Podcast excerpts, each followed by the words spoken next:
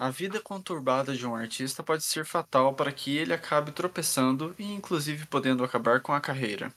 Mas tem alguns seres, humanos ou não, que, mesmo com as atribulações, conseguem passar por momentos difíceis. O artista de hoje passava por momentos bem complicados na vida pessoal e até na administração de carreira, passando por uma transição sonora e seguindo com sua evolução, mesmo que com muitas drogas e uma suposta dieta incomum David Bowie se inspirou em um novo personagem, desta vez mais frio, dark, mesmo que sonoramente tenha seus momentos dançantes e românticos. The Teen White Duke chegou e vamos te contar cada detalhe, estação por estação, do décimo disco de David Bowie.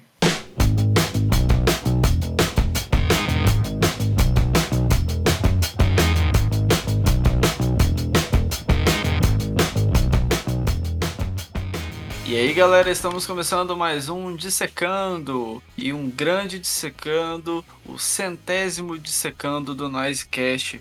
Muito obrigado a todos que nos apoiam e nos ajudaram a chegar neste número expressivo de discos dissecados. E é claro que eu não poderia trazer um disco que não fosse muito marcante para mim e que eu queria muito trazer aqui há muito tempo no Noisecast, finalmente eu tô trazendo, que é o Station to Station, o décimo disco do David Bowie, um dos que eu realmente mais amo deste, que é um dos artistas favoritos aqui da, do Noisecast. E já vamos começar então, né, falar desse disco daqui a pouco. Antes disso, eu peço para que você que está nos ouvindo, siga o arroba Underline no Instagram. É lá onde a gente conversa melhor com os nossos ouvintes, com os nossos seguidores, sobre quais artistas, quais bandas a gente deve falar aqui no Noisecast. Novidades do mundo da música, a gente está sempre conversando lá com vocês pelos stories, além de vários vídeos falando sobre música em geral. Então não perca tempo, siga lá, siga o TikTok do Noisecast também, só pesquisar lá Noisecast que aparece. E a gente está sempre também falando de música por lá, trazendo curiosidades dos artistas que a gente já disseca aqui, já fala bastante, né? E é claro, quem quiser também, eu sou Bruno Fonseca XX pelo Instagram. Sem perder tempo, gente, vamos então falar deste grande disco do David Bowie, que foi lançado no dia 23 de janeiro de 1976. Vamos então apresentar aí cada integrante desse disco, né? Temos David Bowie no vocal, guitarra e sax, Carlos Alomar na guitarra, Earl Slick na outra guitarra, Roy Beaton no piano George Murray no baixo e Dennis Davis na bateria. Este grande elenco aí, né, do Station to Station é realmente muito marcante. Vocês ouvirão algumas vezes aí eu destacar algum ponto de cada um desses integrantes, porque realmente Station to Station é um show à parte, tanto da parte instrumental quanto também, é lógico, de mais um instrumento, né, que é a voz do David Bowie. Vocês ouvirão bastante hoje sobre isso. Mas sem perder tempo, vamos então contextualizar a época que David Bowie passava e preciso deixar registrado que caso queiram mais detalhes de 1974 1975, ou seja, os dois últimos anos de Bowie até a chegada da era Station to Station, indico vocês a ouvirem o Dissecando Young Americans, o disco de soul de David Bowie, né? Lá eu contei tudo sobre um dos meus discos favoritos do nosso Black Star, assim como também considero esse disco de hoje um dos meus favoritos. Sim, ambos estariam no eventual top 3 meu se me fosse questionado. Após Young Americans, muitas batalhas judiciais ocorreram com Bowie e seu antigo empresário, que usou parte de seus lucros em vendas de discos para se enriquecer e desviar uma grande quantia que fez sobrar pouca coisa do que todos achavam que David Bowie já tinha conquistado com os anos e sequência de ótimos discos lançados. Michael Lipman, advogado de David Bowie durante as negociações, tornou-se então seu novo empresário, mas no ano seguinte Boi já o demitiu também, então nem vou focar neste assunto pelo dissecando. Naquele ano ainda de 75, Boi fez tour para divulgar seu disco de pé bem forte no soul, né? Mas como todos sabem, David não é de ficar parado, muito menos em apenas focar em um projeto. Ele foi chamado para atuar no filme The Man Who Fell to Earth, dirigido por Nicholas Hogg. O personagem de Bowie, Thomas Jerome Newton, digamos que foi peça fundamental para influenciar no caminho de agir e pensar de David na época. Os trejeitos, a forma de se comportar, de pensar, foram sendo sugados pela esponja de inspiração do artista do nosso programa de hoje. E isso fez com que fosse criado o penúltimo grande personagem de David Bowie, ou o último, caso você não considere Lazarus um personagem. Acontece que lá em 76 era apresentado o personagem com certeza mais controverso e misterioso do nosso camaleão, o Tim White Duke. E por que era um personagem controverso? Porque o próprio Bowie não lembra muito bem daquela época entre Young Americans e Low. Então, nessa época, David estava fissurado em temas mais obscuros.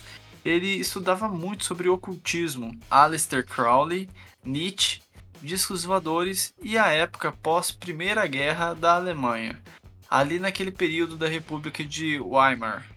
Esse último ponto em específico foi o que mais gerou polêmica. Foi dessa época que houve o início e ascensão do nazismo. Foi abordado um Seria Bowie nazista, mas não, era apenas realmente um período meio dark, meio não, bem dark, que acoplado à vida pessoal que estava em seu pior momento, este personagem meio apático, frio e seco o afundou ainda mais sem que ele mesmo percebesse. Nessa época, Bowie estava afundado em drogas, consumindo cocaína diariamente e todos viam que ele provavelmente não duraria muito tempo da forma em que ele estava. Se pegarem os poucos registros da época, inclusive de 74 em diante, vocês vão se assustar com o quão magro estava em cada aparição. Seu casamento já tinha afundado de vez, enfim, período caótico e autodestrutivo.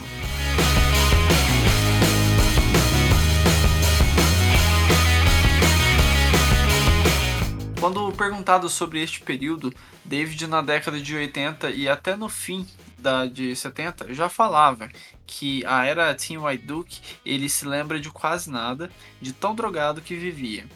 Em entrevistas por músicos que acompanhavam Bowie nessa era, cujos falei no início do programa, todos falavam: Bowie ou estava em estúdio ou estava em festas e cheirando.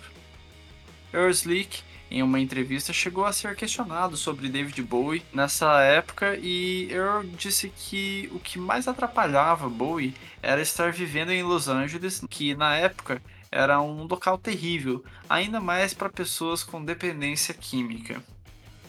O guitarrista que brilhou neste álbum também comentou que tudo o que nosso cantor consumia era leite e ele cerveja. A banda estava num caminho caótico em álcool, mas ainda dentro de um nível ok. E eu pesquisei muito sobre a parte mais dark e controversa de David e tudo e todos que foram questionados sobre sempre disseram que não tem nada de nazismo ou qualquer admiração por isso em David.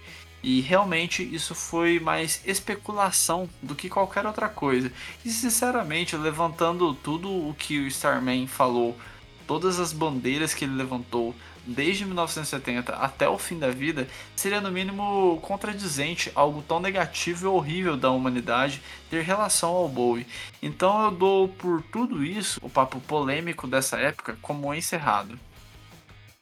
Focando ao mais importante, vamos falar mais do período de composição do álbum. Como o Bowie tinha acabado de lançar um disco, claro que ele estava para entrar em estúdio e fazer o Station to Station sem tantas ideias desenvolvidas. Mas, segundo Earl, Bowie tinha uma ou duas músicas escritas, mas elas foram alteradas tão drasticamente que você não as reconheceria desde a primeira vez, então ele basicamente escreveu tudo no estúdio para seu décimo disco.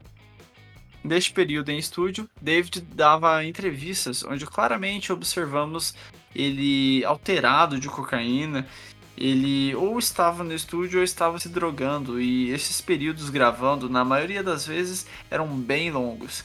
Earl chegou a comentar que uma vez eles passaram 36 horas seguidas infernados tocando. Inclusive, em uma dessas sessões que veio a ideia da faixa título, Erslick disse em entrevista, aspas, Isso aconteceu por volta das 5 da manhã. Era só eu e David na frente das pilhas de Marshall no estúdio, ambos se alimentando ao mesmo tempo. Foi espontâneo. Quando esse tipo de coisa apareceu, eu estava pronto. Nós brincamos muito com as guitarras e brincamos com as ideias. Fecha aspas. É interessante, antes do faixa-faixa, analisar. Station é uma música que começa com esse ar misterioso e esquisito. É notório o passo futurista de David. É claro, a inspiração no Crouch Rock na primeira metade da faixa. Essa, a microfonia e noise da guitarra de Earl e ainda há rastros nos caminhos que Bowie tinha passado nos últimos anos, com um piano meio soul, indo para um caminho que causa suspense no ouvinte. E da metade para frente essa música já evolui para outra coisa, mais dançante, que remete mesmo até um pouco uma vibe Young Americans da vida. E eu precisava citar isso sobre a faixa título, pois ela é quem melhor representa a direção em que Bowie seguiria nos próximos anos, o uso de sintetizadores, o abuso de ambiências e esse rock de performance vocais incríveis que o Black Star fez e marcou época na sua trilogia de Berlim. Em meio a acordes sombrios no piano, feedback de guitarra e James longas, as gravações seguiam e David com frequência chegava próximo à banda e dizia: é, "Tô com uma ideia de músicas em mente, vamos gravar". E aí ele às vezes comandava, às vezes ele ia testando à medida que a banda tocava. David mudava diversas vezes o caminho de suas letras até achar a melhor direção para o Station to Station. Segundo o co-produtor do álbum, Harry Maslin, essas jams fazia com que o, o trabalho fluísse melhor, a banda não ficava obsoleta. Slick se beneficiou da experimentação sonora, agora se encontrava no centro do processo criativo. E de fato, foi quem mais se destacou instrumentalmente falando, na minha opinião. Além disso, todos afirmam que este trabalho teve espaço para experimentação a todo momento. Por isso, talvez resuma melhor, porque tem seis faixas apenas e, mesmo assim, mostra que não se faz necessário ter mais que isso para já ser um dos melhores discos do David Bowie. Em novembro de 75, saiu o primeiro single do disco, Golden Years. Música excelente e que é ótima na transição sonora de Young Americans e Station to Station. Tem aquele pé no soul disco e tal, mas assim, já não é somente isso. Stay foi o segundo single do disco, mas apenas nos Estados Unidos. E TVC-15 foi o segundo single do álbum na Europa. Station to Station foi lançado logo no início de 76 e foi muito bem aceito pela crítica e público, onde o maior destaque foi a volta ao rock, mas com os traços dos últimos trabalhos e um apontamento para experimentações na medida que o deixavam ainda mais interessante.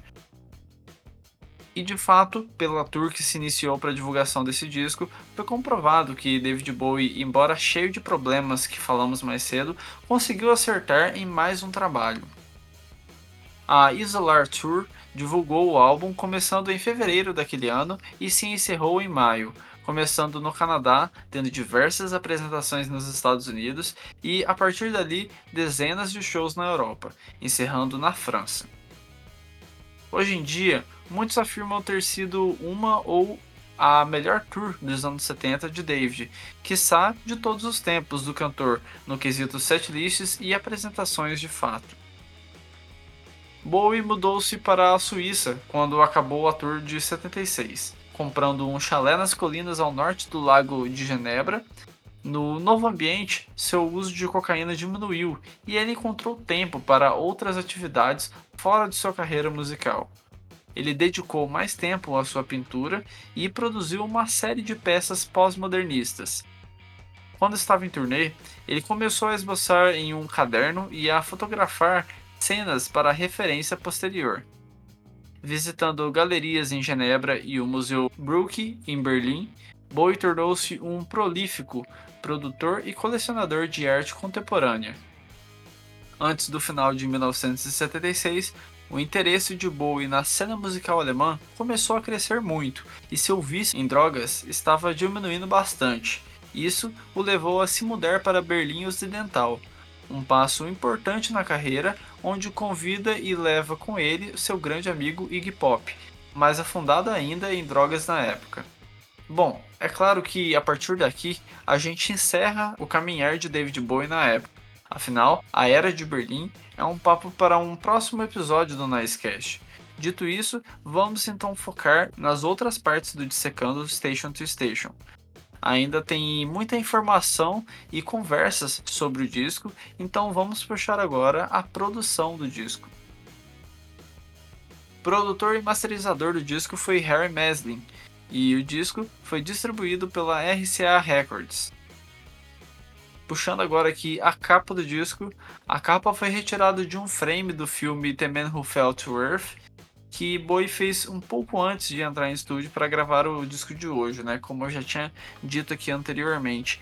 E é uma capa que eu acho muito icônica. Eu gosto muito dessa, dessa capa do Station to Station, né? Por mais simples que seja, é curioso estar escrito Station to Station David Bowie sem nenhum espacinho, né? É, em vez de eles, sei lá, poderiam de uma, uma parte, né? A parte de cima deixar o nome do disco, embaixo o nome do artista, ou vice-versa. E, enfim, de qualquer forma, isso acaba deixando um pouco mais único, né? A capa do disco. Além, é claro, desse, dessa cena aí que eles selecionaram pro David Bowie tá fazendo a capa do disco. É, enfim, esses tons de branco e preto com a escrita em vermelho fazem para mim essa realmente ser uma das minhas capas favoritas do nosso Black Star.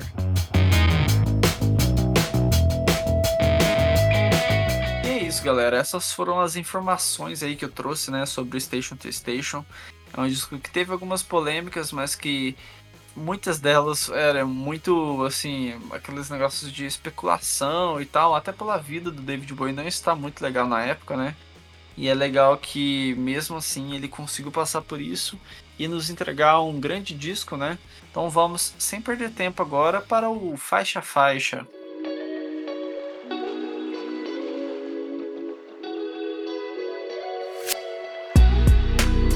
Vamos começando então aqui, primeira faixa do disco, Station to Station.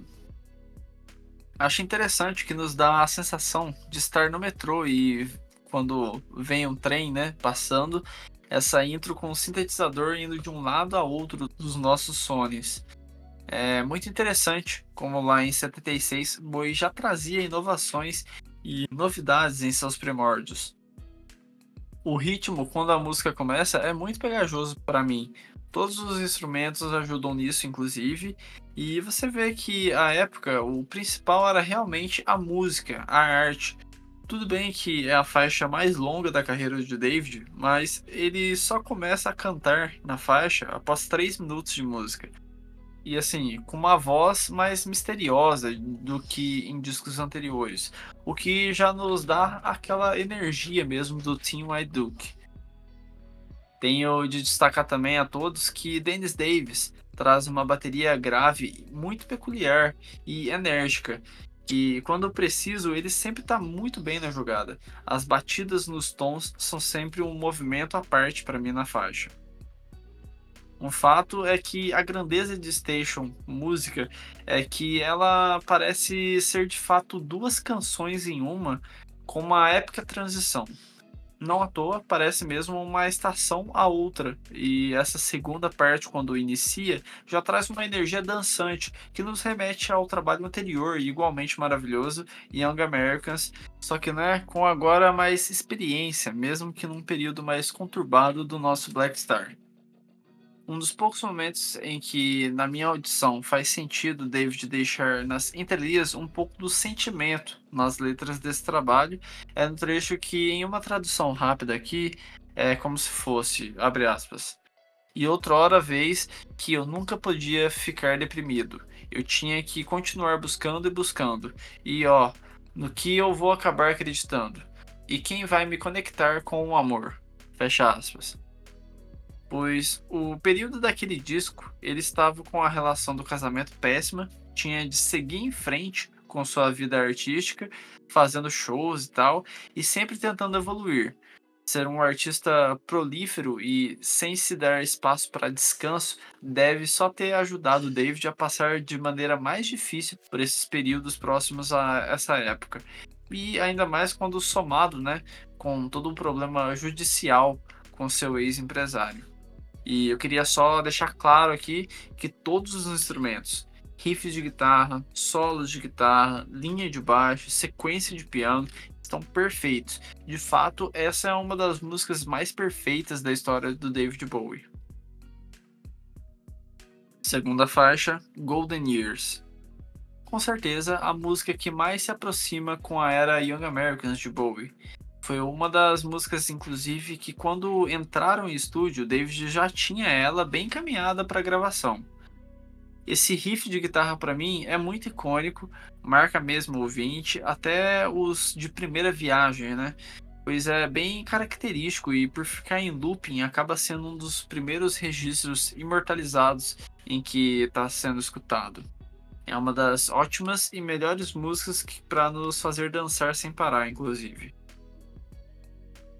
Word on a Wing. Essa música tem algo que acho curioso e que me faz pensar no refrão ser proposital. Bowie canta Sweet Name e que poderia ser colocado qualquer nome de pessoa no local. Penso que a intenção dele é exatamente de quando uma pessoa fosse cantar, botasse o nome que quisesse ali para encaixar no lugar de name. E acho uma bela sacada, inclusive.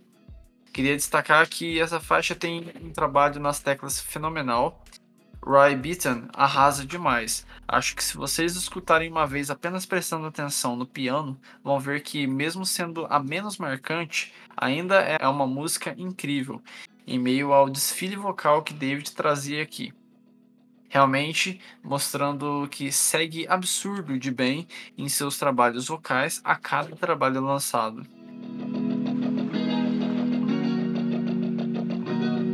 Agora iniciando o lado B do disco, TVC 15. A história da letra dessa música é engraçada. Em uma das festas onde David Bowie estava, seu amigo Iggy Pop havia cheirado cocaína e começou a ficar muito louco, basicamente. Então começou a alucinar, começando a ver a televisão de casa onde eles estavam, engolir a sua namorada. Daí, David se inspirou e escreveu a faixa. E para mim essa é a faixa que mais bota realmente a gente para dançar. Eu não consigo ouvir sem balançar alguma parte do meu corpo, não importa a ocasião. E é impressionante a linha de baixo aqui. George Murray merece a parabenização, pois em meio ao David cantando e um piano encantador, ele é quem nos abre a pista para dançar sem parar.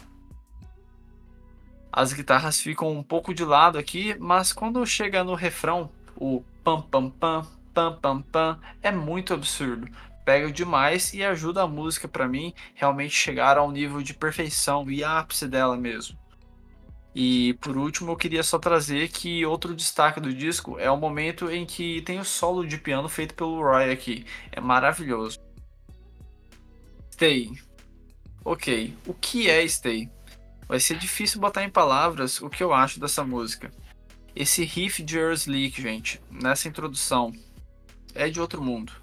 E o melhor se fosse só ele, mas não, não é. Reparem em todos os instrumentos e detalhes. Todo mundo aqui parece que atingiu um nível sobrenatural de perfeição. Aí chega nos versos, George puxa o grave para ele e não larga mais. É uma linha de baixo que eu não consigo não prestar atenção enquanto tá rolando a música. E enquanto isso também, Carlos Alomar vai só deslizando e dançando com a guitarra junto com a gente que está ouvindo. É incrível. E como se já não bastasse esse tanto de elogios e destaques que eu fiz, aos 3 minutos e meio começa uma jam absurda da banda que se estende até o final. E que eu vou apenas levantar que Earl faz o melhor solo de guitarra de todos com o Carlos Alomar, que é viciante dá vontade de ouvir a música umas duas ou três vezes seguidas, de tanto que realmente essa parte de Jane te pega e não te larga mais. Puxando agora a sexta e última faixa do Station to Station, While is the Wind. Essa é a única música do disco que não é de David. Originalmente, essa é uma música de Nina Simon, porém, não pode ser considerada exatamente um cover, já que a música é bem diferente da original de Nina. Mas ambas são incríveis. Porém, a gente consegue trazer que David, para encerrar o disco, decidiu levar a níveis estratosféricos seus poderes vocais. É impressionante como desde os primeiros segundos a gente já vê o sentimento e energia que ele começa a esbanjar com uma música incrivelmente romântica. No refrão, temos esse trecho lindo que Bowie transmite gravemente e romanticamente lindo que vou trazer aqui. É, primeiro eu vou trazer em inglês, né? Que basicamente ele canta With your kiss life begins, your spring to me, all things to me. Don't You Know Your Life Itself, que numa tradução bem rápida aqui é como se ele dissesse: Com seu beijo minha vida começa. Você é a primavera para mim, tudo para mim. Você não sabe. Você é a própria vida. Incrivelmente lindo. Por fim, quero trazer que com essa energia soul e rhythm and blues, quem dá seus últimos toques e viradas absurdas é o magnífico Dennis Davis, que transforma essa faixa ainda mais triunfante, arrematando qualquer fã de David Bowie declarando Station to Station mais um grande trabalho do nosso Black Star. É um, a cada virada de bateria que o Dennis acaba fazendo aqui que assim é realmente absurdo. E é isso, galera. Assim a gente encerra mais um faixa faixa. Esse é mais curtinho, né? Porque é um disco menor em quantias de faixas, mas eu acho que deu para dar uma compensada aí no tanto de informação realmente que as músicas têm e que tem que ser dito, porque realmente é um, um disco que tem muitos detalhes acontecendo, tudo sem soar maciço, né? É sempre no, no nível correto e mais perto da perfeição possível. E aí agora vocês devem estar se perguntando, né? Tá, Bruno, qual é a sua faixa favorita desse disco? Afinal, todas as músicas eu só tive tempo para elogiar, né? E a minha faixa favorita, não só desse disco, como do David Bowie em toda a sua carreira, é a música Stay. É realmente uma música que me falta palavras quando eu vou falar, porque cada detalhe dela realmente é essencial. As guitarras são absurdas, o piano não é o destaque central, mas sempre que aparece é essencial. A linha de baixo tá absurda. Enfim, gente, é tudo realmente no nível máximo. Além, é claro, do David Bowie tá cantando uma letra incrível e com a sua voz em um dos meus momentos favoritos da sua carreira. E que a voz dele tá mais bonita, né? Enfim, não tem como Stay não ser minha faixa favorita desde sempre. E vamos puxar agora aqui então, gente, a nota do disco. Com o caminho recente no soul e funk, David chegou ao seu décimo trabalho de estúdio com experiências, porém com muitas atribulações, o que poderia ser um declínio fatal em sua sequência de discos e carreira mas impressionantemente, na vida pessoal destruída, ele ainda achou forças e inspirações nos poucos momentos sãos e muitos momentos de loucura, a sua vocação em ser grande letrista, grande cantor e inventivo, e trazer novos traços e segmentos para um novo disco. Este momento, um dos mais únicos de sua carreira, mais dark e ao mesmo tempo dançante, onde sua voz mostra versatilidade e suas transições sonoras pegajosas de forma pouco vista, ainda seja por qualquer artista. Fato é que Station to Station é um disco completo, onde nada é colocado demais, cada instrumento tem seu momento e espaço. Inclusive, a voz de David entra quando tem de entrar, quando tem o que dizer, mesmo tendo muito a dizer e cantar solos pegajosos, linhas de baixos dançante e guiadoras, baterias graves e necessárias, pianos lindos e de momentos clássicos e eternizados, juntando tudo isso, não tem como. Station to Station é um disco mais conhecido por fãs, mas é aquele disco que quem conhece não consegue deixar passar batido. Não seria aqui que ele passaria sim, aqui pelo Noisecast, o Station to Station é nota 10.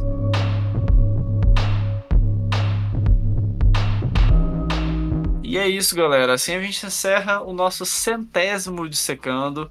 Muito obrigado novamente aí por vocês que nos apoiaram até essa grande marca. Temos muitas ainda a atingir, mas essa não tinha como a gente deixar sem realmente trazer um disco que representasse bem também, né? Uma marca tão grande, um disco perfeito, um disco nota 10 pelo Noisecast, é apenas o quinto disco que a gente teve aí a nota 10 concedida.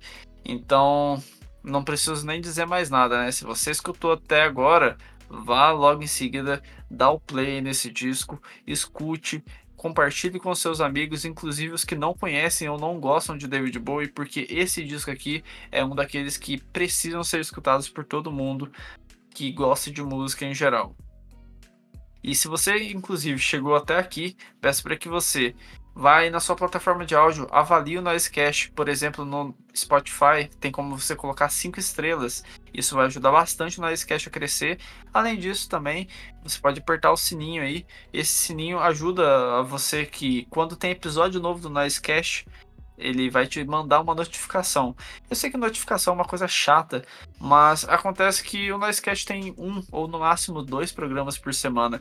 Então acredito que duas notificações a mais aí não vai ser um, alguma coisa de estresse para você. Então faça isso e principalmente siga o Noisecast aí na sua plataforma de áudio e nas redes sociais. Isso é importante demais e obrigado você que escutou até agora. Só tenho a agradecer mesmo por sem dissecando ainda mais um grande álbum que a gente acabou de dissecar aqui. Eu vou ficando por aqui, gente, e logo a gente volta com mais programas aqui pelo Noisecast. Valeu mesmo, um abraço e fui!